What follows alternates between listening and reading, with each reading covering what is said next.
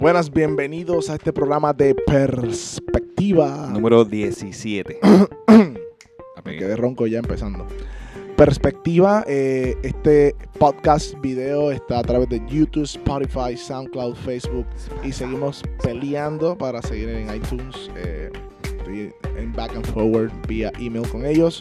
Eh, ¿Puedes, puedes hablar con otros compañeros. def- definitivo, yo creo que soy yo. De hecho, te- te- tengo, tengo un hermano que sacó un podcast Ya lo tiene, ya lo tiene está en iTunes, así que le puedo preguntar a él. La mitad de Google Podcasts, no, no tampoco no. eh, Hay ahí. mucho, hay mucho. Mucho, mucho, sí. sí. Pero Pero, hace falta técnico que Sí, con sí. eso, no yo, no. Por favor, si alguien sabe de estas cosas que nos puede ayudar. Porque este muchacho eh, ya no da para más.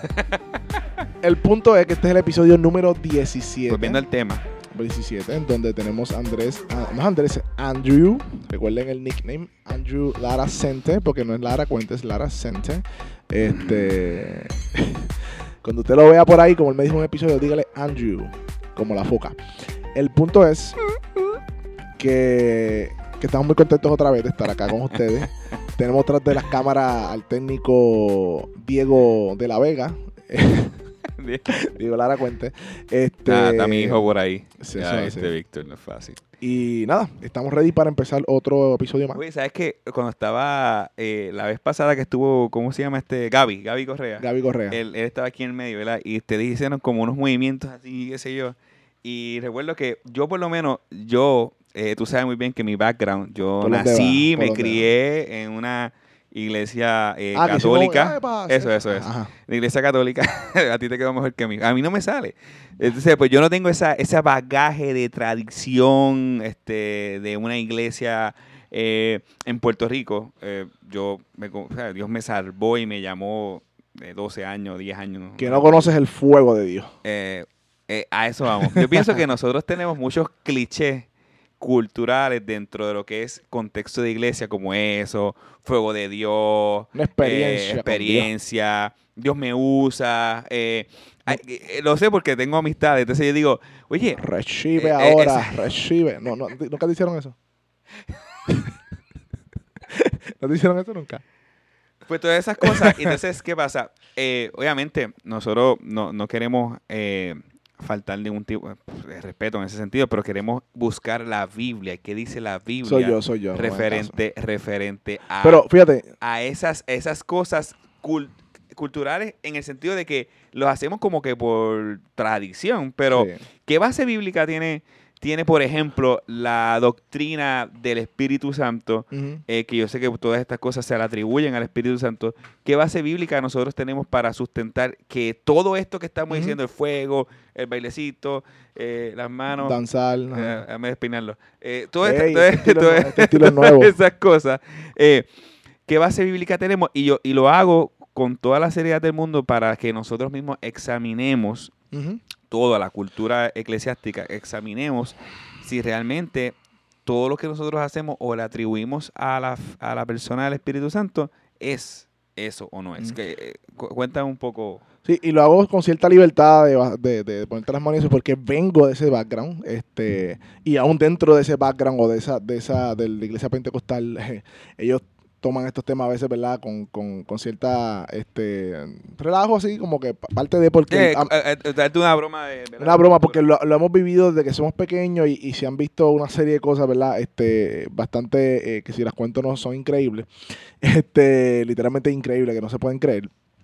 Eh, porque pues hemos asignado al Espíritu Santo cosas, manifestaciones, eh, liturgias, eh, cosas que hacemos dentro de la iglesia, Prácticas. que honestamente la Biblia no tiene ninguna base para decir que eso es el Espíritu Santo. O sea, por eso, por eso te digo, porque es simplemente que hemos vuelto el Espíritu Santo algo subjetivo, de que yo, algo que yo siento, y como yo lo siento, pues para mí fue el Espíritu Santo cuando no tenemos ningún derecho bíblicamente para hacer eso. Y lo digo porque este que está aquí, que está hablando, participó de eso. Y igual como te hice eso, puse manos a las personas. Igual que hice eso, este, un momento dado, este, se manifestaron o me manifesté eh, de, algún, de alguna manera este, dentro de la iglesia pentecostal. eh, que ahora he entendido otros aspectos de la palabra de Dios en donde ese fundamento bíblico, no hay fundamento bíblico para muchas de las cosas y de las prácticas que lamentablemente hemos hecho un sobreénfasis, esa es la palabra, en la manifestación y en el sentir y en el mover. Y yo tengo esta semana una, una, una, una oración en mi mente y es que lamentablemente hemos dejado, o la iglesia carismática, o la iglesia pentecostal, o you name it, y, aún las iglesias... O este, neopentecostal, yo creo que esa es más la Que no línea es pentecostal, sí, son neopentecostales. Sí, exactamente. Hemos dejado a, la- a las feligreses en el campo de la experiencia, que vienen a la iglesia a recibir una dosis de experiencia, a sentir algo. Hemos, se ha convertido la iglesia en el centro de sentir algo, que se me paren los pelos, que me caiga para atrás, que yo pueda moverme y sacudirme y sentirme ah, refrescado, me, me vacié, me desahogué ahí para seguir la semana, en vez de ser un centro de madurez cristiana, en donde podamos crecer bíblicamente, amarnos bíblicamente, se ha convertido la iglesia en un centro de experiencia. Y se ha convertido sin experiencia con Dios, porque, digo así entre comillas, porque les- mucho que se le llama experiencia con Dios no es experiencia con Dios, experiencia con Dios sinónimo de santidad o sinónimo de crecimiento o sinónimo de madurez, lo cual no sucede así, porque aún muchas de las personas que yo vi teniendo experiencias con Dios, hoy día primero, muchos de ellos ni están en la iglesia, porque no eran verdaderos creyentes. Número dos, ni siquiera maduraron ni, ni- o, no, o no han madurado por, por eh, ¿verdad? Sanamente. Ah, hemos llamado mucho a lo que es Espíritu Santo que no es, y queremos en este episodio ir a la Biblia, a ver qué dice la Biblia del Espíritu Santo realmente. Yo creo que por ahí va la cosa, ¿no? Sí, y yo creo que la parte más importante e inicialmente, antes de, de proseguir con, con todo esto, eh, es que quién es el Espíritu Santo. Y dije quién, no dije qué. Porque es una persona. Correcto, no dije quién porque eh, eh, la para no decir eh, no segmentar un sector solamente, yo entiendo que esto aplica a muchos sectores de, de- en sentido de denominacional. La realidad es que hemos vuelto el- la persona del Espíritu Santo, la hemos transformado en una experiencia una en una fuerza mística, en un poder eh, impersonal. impersonal. Pero cuando nosotros miramos la Biblia, claramente vemos que, la, que la- el Espíritu Santo es una persona y es Dios.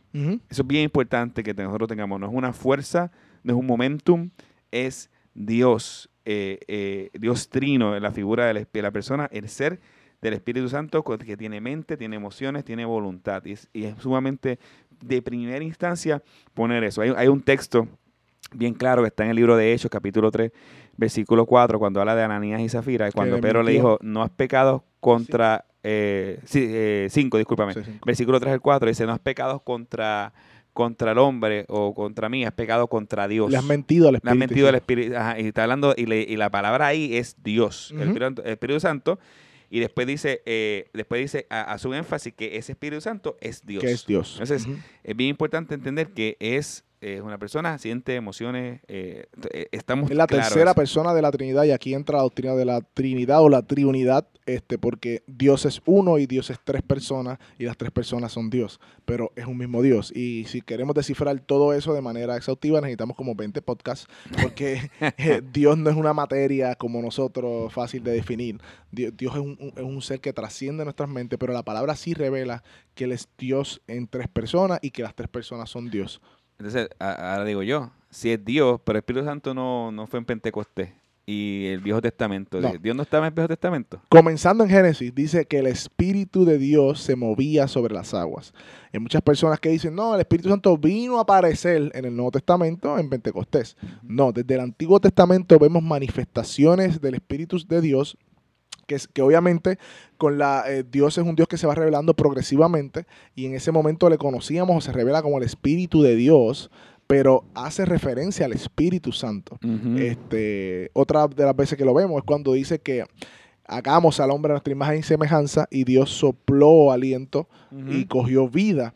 Y luego más adelante en eh, ese mismo verbo de, de, eh, exhaló es cuando Pablo dice que la palabra de Dios ha sido inspirada, soplada por Dios, es inspirada por el Espíritu Santo. Así que vemos que la palabra de Dios y el aliento de Dios, el, el- el ser de Dios está ligado aún desde el Antiguo al Nuevo Testamento. Lo vemos también, luego también, por ejemplo, en Moisés. En Moisés Éxodo, sí. eh, eh, lo vemos en Éxodo. Eh, Moisés en un momento dado eh, estaba muy cargado.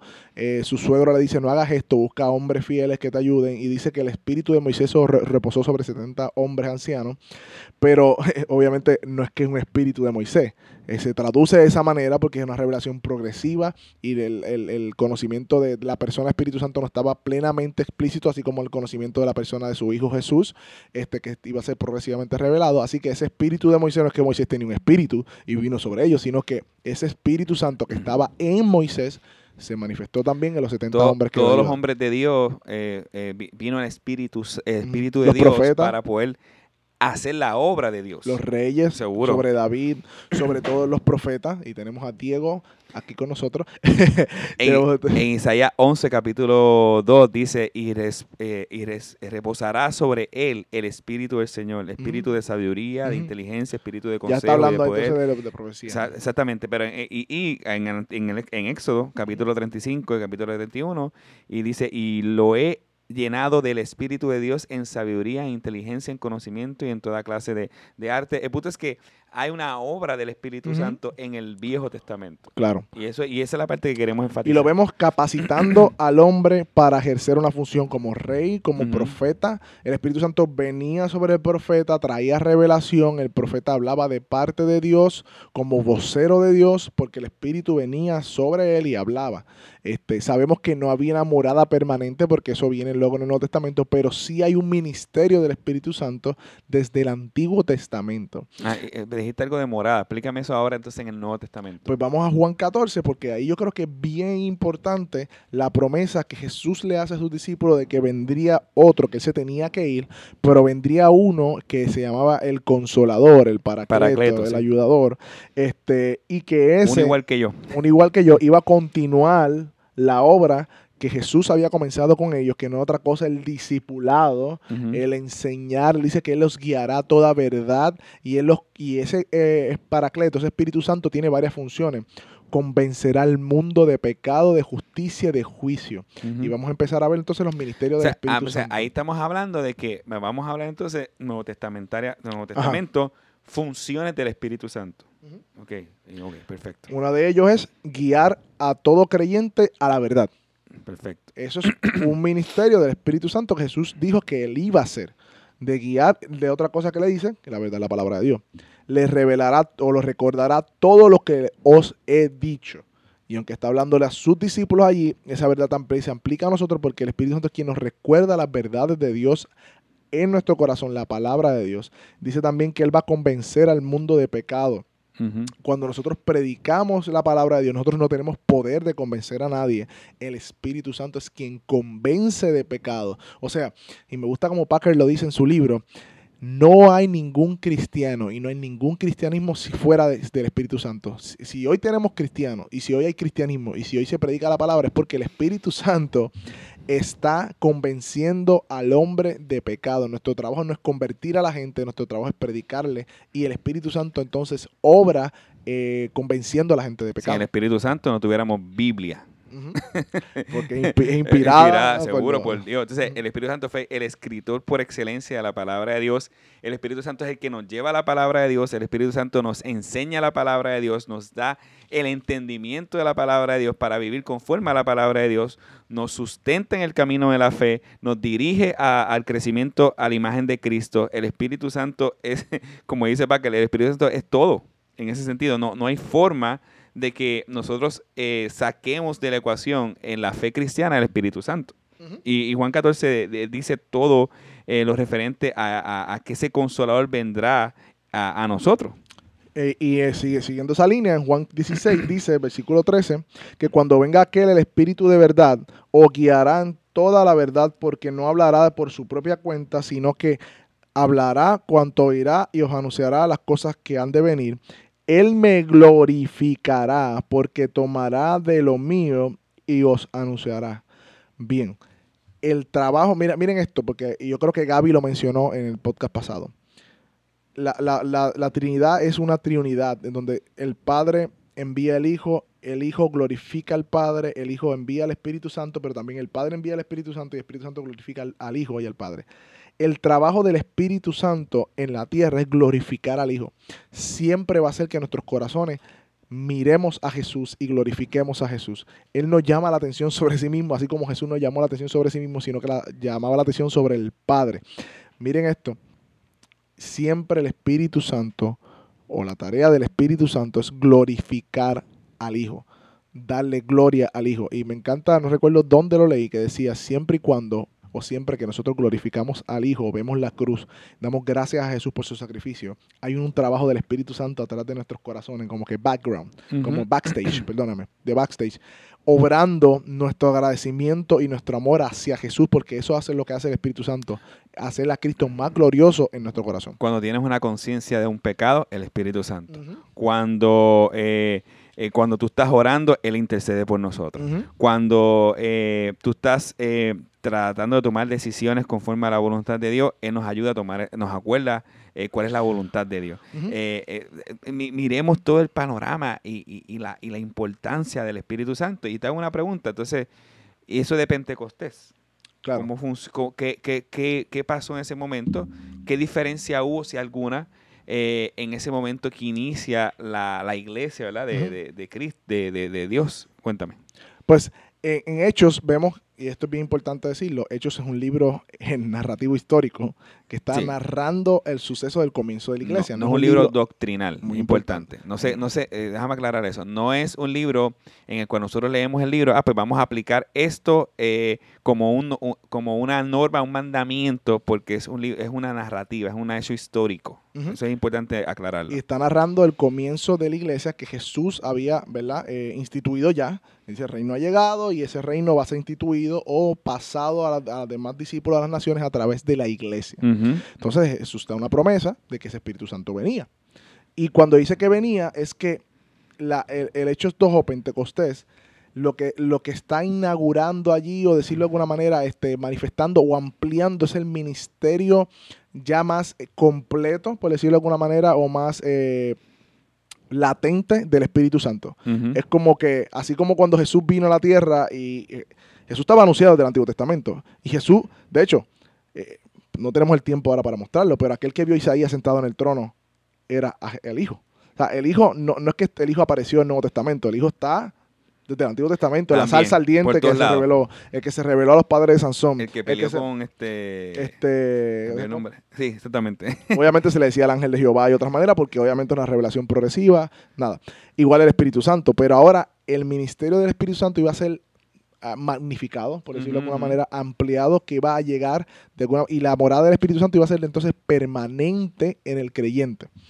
Y esa inauguración se da en Pentecostés. O sea que- es permanente, o sea que no, no sube y se baja y se va del creyente y vuelve y después se va y regresa. no, la palabra dice en Efesios que nosotros tenemos el Espíritu Santo, que, son las jarras o la garantía de nuestra el herencia. sello, el, El sello. sello. Ok, perfecto. Todo Efesios capítulo 2. todo creyente ya tiene, el creyente verdadero, ya tiene el Espíritu Santo en su vida. Eso es un sello, no hay forma de que se vaya el Espíritu Santo. Así que en Hechos 2 vemos esa eh, inauguración, por decirlo de alguna manera, no sé cómo- la palabra correcta, pero lo que quiero mostrarles es que en Hechos 2 eh, eh, viene esa manifestación, ampliación del ministerio del Espíritu Santo y sucede de una manera particular. Mire, si no sé si lo tienes ahí contigo, pero dice que estaban todos unánimes, que estaban todos reunidos, y de repente hubo una manifestación de Dios que se, se, se vio a través de un soplo, de un viento recio, y comenzaron a hablar otros idiomas. Porque Sí, la la, palabra- palabra lengua es idioma. La palabra lenguas idiomas. eh, y, ¿por qué lo sabemos? Porque los que estaban alrededor de allí decía- decían, pero estos no son galileos, estos no son porque están hablando nuestros dialectos. y es porque importante entender el contexto. Ujú. ¿Qué estaba sucediendo en ese momento y por qué hablaron en otros idiomas? Era una fiesta en donde venían de todas las naciones, Todas de las diferentes lugares, a Jerusalén, a celebrar la, eh, la fiesta de Pentecostés, que no es otra cosa, ¿verdad? Que la, la celebración de la cosecha del fruto y todo esto. Y mira lo que ellos decían en los idiomas de las otras personas, hablando las maravillas de Dios. Hmm. O sea, el Espíritu Santo se manifiesta en los creyentes, en aquel momento eran 120, y esos creyentes lo que hacían eran hablar las maravillas de Dios en esas lenguas, ¿verdad? En esos idiomas. Este, y a partir de ahí vemos cómo entonces Dios estaba eh, inaugurando su iglesia, o sea, de hecho los hechos son los hechos del Espíritu Santo, dirigiendo a los apóstoles, eh, dirigiendo a Pedro, dirigiendo a Juan, dirigiendo a Bernabé, dirigiendo a Pablo. Todo el libro de Hechos es como el Espíritu Santo dirige y cuida y forma la iglesia de Dios. Eso es lo que está haciendo allí. Entonces, eh, es uno- eran unos tiempos muy diferentes en donde es- Dios dio unas señales Correcto. para Las señales identificar proféticas ah, también. proféticas para identificar a su pueblo. Y ahí no sé si quieres abundar un poquito. Y de más. ahí entonces salieron por todas las naciones, de esos mismos que regresaron, y muchos creyeron y el evangelio empezó esparcirse por todos los lugares. Y después obviamente vemos a la iglesia de Antioquía, que fue como que decir la primera plantación de iglesia, y una parte como los headquarters, una parte central donde de- iban a salir otras iglesias a seguir plantando. El punto es que ahí fue la revolución, por El así decirlo. de Jerusalén. Ajá, y fue el punto, el clímax donde todo salió y hoy en día eh, eh, nosotros somos beneficiarios, por así decirlo, de, esa, de ese momento en que se inauguró la iglesia. Ah, llegó eh, Jerusalén, Samaria y los confines de la tierra y Puerto Rico está en los confines de la tierra. Ahí estamos nosotros. Ahí estamos nosotros. De hecho, este, eso se trata del libro, de hecho, cómo el, el Evangelio se esparció en Jerusalén, luego pasa a Samaria, y luego con fines de la tierra, que llega hasta Roma, donde Pablo queda encarcelado, que ahí termina. y, ¿verdad? es- y no es, y ha sido imparable porque no hay forma que la iglesia de Dios se derrumbe. Y no hay un mandato bíblico a repetir lo que sucedió en Pentecostés. Correcto. Pablo no dice a la, nunca a las iglesias, Pedro, Juan, que debemos buscar una manifestación como la que Dios, primero que la manifestación vino de parte de Dios. Eh, ellos, ellos estaban allí orando y Dios hizo eso. Ellos no estaban pidiendo eso. Y no vemos ninguna eh, mandato bíblico a que debamos repetir eh, o buscar eh, esa manifestación porque fue particular para los discípulos en aquel tiempo y en el momento histórico en que la iglesia se estaba formando. Por eso decimos al principio que debemos interpretar el libro de los Hechos como un libro narrativo histórico que sí tiene principios, por ejemplo, de la iglesia, de cómo son los Prácticos, seguro. pero hay cosas, por ejemplo, pues si, si, si la manifestación de ese momento es para toda la iglesia, ¿por qué no la transportación del etíope? Que Felipe en un momento dado se transporta y aparece un lado y aparece en otro. Vemos hechos milagrosos que, que Dios pante- que estaba pantetizando, eh, ¿cómo es? Sí, este, afirmando, afirmando. eh, el verdadero evangelio a través de los apóstoles, a través de los discípulos, eh, eh, quitándole poderes a los magos, sanando enfermos, el de la puerta de la hermosa, diferentes manifestaciones donde se estaba eh, inaugurando lo que es la iglesia de Dios y Dios dando testimonio como sello, esto es mío. Sí, iniciaron 120, 3000, Ujú, eh, 5,000. 20000, eh, por ahí para 5000, después 20000 y siguió expandiéndose la iglesia. Ahora es un punto Y importante. ese es el, el ministerio del Espíritu Santo es Eso va en vamos. Tito capítulo 3, versículo 5, Él nos salvó no por obras de justicia que nosotros hubiésemos hecho, sino conforme a su misericordia, por medio del lavamiento de la regeneración y la renovación por el Espíritu Santo. Ahí Así está. que nosotros somos salvos, tenemos fe, creemos, nos arrepentimos por la obra del Espíritu Santo. No hay mérito en nosotros. Ujú. O sea, y, y quiero hacer ese distintivo porque ese es el ministerio del Espíritu Santo. Y lo vemos claro en toda la palabra y sobre todo en el Nuevo Testamento, cómo el Espíritu Santo nos convence de pecado, cómo nos lleva al arrepentimiento, cómo nos da la fe para creer, cómo nos regenera y nos da eh, ese nuevo corazón que quita el corazón de piedra por un corazón de carne y hueso que responde a la palabra de Dios. El Espíritu Santo, Nuestra santificación, seguro, es santificación progresiva cristiana. todo es por medio del Espíritu Santo. Así que el punto que queremos enfatizar aquí es que nosotros debemos de examinar a qué nosotros le estamos llamando obra del Espíritu Santo versus lo que la Biblia llama obra del Espíritu Santo. Sí, porque hoy día a una obra o le llaman Espíritu Santo a una manifestación. Si una persona comienza a moverse abruptamente, llorar, gritar, eh, danzar, como se dice, este, eso es el Espíritu Santo allí. Y ah, vengo de ahí, eh, se me hace bien duro y bien difícil confrontar esto porque son más de 30 años donde yo, yo, yo estuve de este lado y propiciaba eh, aún ese tipo de, de manifestaciones.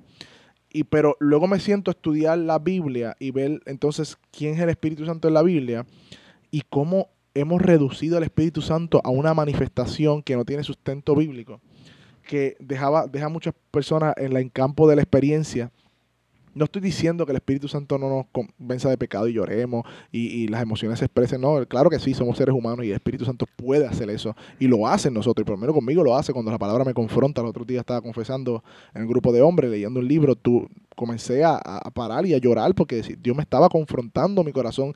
Y, y ese confrontamiento viene porque el Espíritu Santo me estaba convenciendo es de una pecado. obra del Espíritu Y como resultado de ese convencimiento de pecado, yo expresé una emoción. No estamos anulando aquí las emociones. Y las emociones son sanas siempre y cuando vengan guiadas por una verdad bíblica. Pero si yo digo el fuego cae, el fuego cae, la paloma viene, la paloma viene, y yo empiezo a manifestarme, eh, a tener ¿verdad? movimientos, y le atribuyo eso al Espíritu Santo, honestamente, si vamos a la Biblia, no, no hay ningún sustento bíblico para hacer eso. Y lo digo, pero con toda, con toda tristeza, porque vengo de ahí, sé que muchas personas están allí, y, y yo sé que es, una cosa, otra cosa que es bien adictivo. Eh, tú- el, tú- el nosotros ser guiados por lo que sentimos y queremos siempre buscar sentir algo cuando tampoco vemos eso en la Biblia.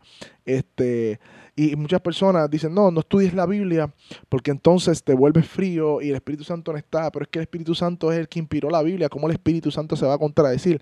Por eso quisimos hacer este, este episodio porque queremos ser sensibles en ese sentido y en, en la dirección que lamentablemente ha tomado la iglesia cuanto a la sensibilidad y a qué se le dice Espíritu Santo cuando no es Espíritu Santo, sino son emociones eh, eh, provocadas este, por la música en muchas ocasiones, por la incitación del pastor y porque yo creo que eso es el Espíritu Santo, pues me manifiesto de esa manera. Pero cuando vamos a la Biblia, no está allí. No, no, no. Y, y por lo menos yo tengo que, y lo que yo tengo que hacer es renunciar aún a mi experiencia y a lo que yo entendía que era correcto, porque cuando me encuentro con la palabra de Dios, no lo veo allí, la palabra de Dios sea Dios verás y todo hombre mentiroso. Y esto es algo que está en el corazón arraigado y, cuesta mucho trabajo reconocerlo, pero lo hacemos con toda la- la intención de expresarlo bíblicamente. Nuestro fundamento es la Biblia. Si nos salimos de allí, podemos llamarle Espíritu Santo a lo que tú quieras, pero pero si no está en la Biblia, si no hay fundamento bíblico, pues entonces pues no, hay regla de fe, ¿sabes? Podemos, cualquier cosa es Dios, eh, porque volvemos a Dios algo subjetivo, lo que yo pienso, lo que yo entiendo, lo que yo creo, lo que para mí, lo que yo sentí. Y si es por eso, los, bru- los brujos sienten, los brujos, eh, la santería también se danza, también tienen experiencia y cada cual puede alegar según su experiencia lo que es verdad. Pero la palabra de Dios es la única que puede decir lo que es verdad porque es la palabra de Dios y inspirada por ese Espíritu Santo que decimos. No, y lo decimos, eh, por ejemplo, nosotros podemos hablar de lo que es el bautismo del Espíritu Santo, eh, eso puede ser otro tema, pero le puedo resumir que, que el bautismo del Espíritu Santo es cuando Dios hace a un, a un individuo muerto en delitos y pecados creyente y lo pasa a ser parte de la iglesia de Cristo, eso lo hace en el momento de la salvación. La llenura del Espíritu Santo, ese es el progreso en el cual el creyente va cre- eh, creciendo en la imagen de Cristo mientras está creciendo en el conocimiento de Cristo por medio de la palabra. Eh, es cuestión de, de identificar qué dice la Biblia respecto al tema del Espíritu Santo con mucha humildad y con mucha eh, sencillez, porque a última hora yo estoy, estamos muy claros que en este lado de la eternidad no lo vamos a saber todo. Pero hay cosas que son evidentes. ¿Y, y qué, qué- qué pasos o qué consejos yo, yo les doy? Si usted ha sido eh, confrontado con el tema del Espíritu Santo, no entendía. Número uno, lo primero, eh, buscar eh, reconocer esa, esa, entre comillas, ignorancia o esa, o esa Tradición. tradición ante los ojos de Dios, decirle, Señor, enséñame, muéstrame, ya me confirmaste o me enseñaste por medio de lo que estamos hablando, yo quiero seguir estudiando el tema. Señor, Señor, dame convencimiento de pecado para poder arrepentirme eh, y abrazar tu gracia y tu evangelio. Y número dos, pues con mucha humildad poder hablar con personas eh, del tema, con ya sea nuestros líderes, nuestros eh, pastores, si Dios está convencido, y poder llegar a un, a un diálogo saludable para que Cristo sea exaltado. Aquí no estamos incitando a, ah, pues esto vamos a revelarnos, No, no. nada de eso. Y yo sé que, ¿verdad? El caso de Víctor no tiene tiempo de contar toda su experiencia, pero fue un proceso de varios años en el cual él pasó diferentes etapas, Dios lo fue convenciendo y pudo hablar con sus líderes, entre otros aspectos, hasta que Y llegó Yo creo que, eh, en la fe. pero yo creo que esto debemos continuarlo en otro episodio. Sí. Así que, oye, siempre me pasa lo mismo. Este, gracias por conectarse con Perspectiva. Tenemos que dejarlo aquí por el tiempo. Ya en el próximo episodio continuaremos sobre, hablando sobre el Espíritu Santo, las manifestaciones y cómo bíblicamente, ¿verdad? Se nos quedaron algunos aspectos. Este, Dios, la Biblia manifiesta quién es la persona del Espíritu Santo. Así que sigan conectados con perspectiva. Y Andrés, deja el teléfono y seguimos en breve.